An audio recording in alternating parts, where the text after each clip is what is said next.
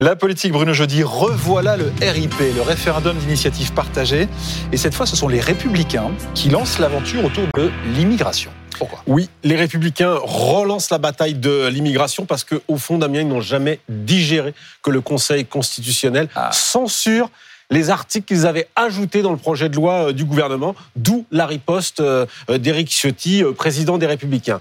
L'objectif, c'est en fait de rendre en quelque sorte la parole, euh, la parole au peuple pour qu'il puisse se prononcer par référendum, parce que c'est l'objet du RIP, ce drôle d'acronyme euh, mis dans la Constitution en, 2000, euh, 2008. Alors, euh, Éric Ciotti a dévoilé hier un document de 13 pages qui vise justement à diminuer l'accès aux prestations sociales pour, pour les étrangers, une véritable offensive juridique, politique, démocratique, avec quatre objectifs.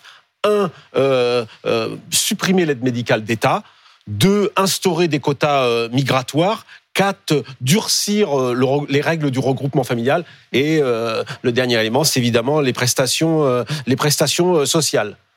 Tout ça n'est pas quand même gagné. Ça peut aboutir, est-ce que j'allais vous demander Oui, ça a jamais marché. Alors ça n'a jamais Oui, marché. Il y a eu une fois pour un référendum sur la privatisation BP. d'aéroports de Paris euh, qui a failli euh, aboutir parce que les règles sont assez euh, sont assez compliquées. Il faut euh, que ce soit lancé par 185 députés. Ça, sur le papier, c'est possible. Les LR entre les sénateurs, 133 sénateurs et les Oui, députés 180 parlementaires. parlementaires, c'est possible, 185 parlementaires.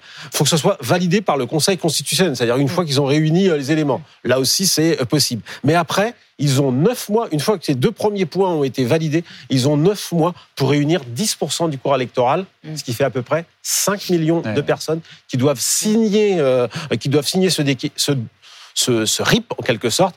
Et là, c'est là que ça devient périlleux parce que 5 millions en 9 mois, euh, puis c'est pas 5 millions qui signent au bout d'un, Hum. en bas d'un papier. Il faut aller euh, euh, ins- s'inscrire sur un registre, décliner son identité. Donc, euh, il faut vraiment avoir une force. On s'en est même jamais approché, hein, On s'en est jamais approché. Un million de signatures avaient été recueillies pour ADP. La gauche a été à fond engagée derrière. Ça n'a jamais, ça n'a jamais marché. Mais au fond, c'est peut-être même pas ça l'objectif. L'objectif pour Eric Ciotti, bah, c'est de continuer, j'allais dire, la bataille de l'immigration se mettre en travers la route d'Emmanuel Macron. Et Eric Ciotti, il est un peu, comme on dit, vénère, parce que là, en rachid il s'est fait piquer euh, Rachida Dati, euh, qui était la numéro 2 du parti, en quelque sorte.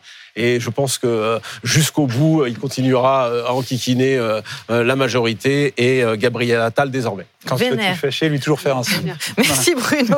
Tout de suite la culture.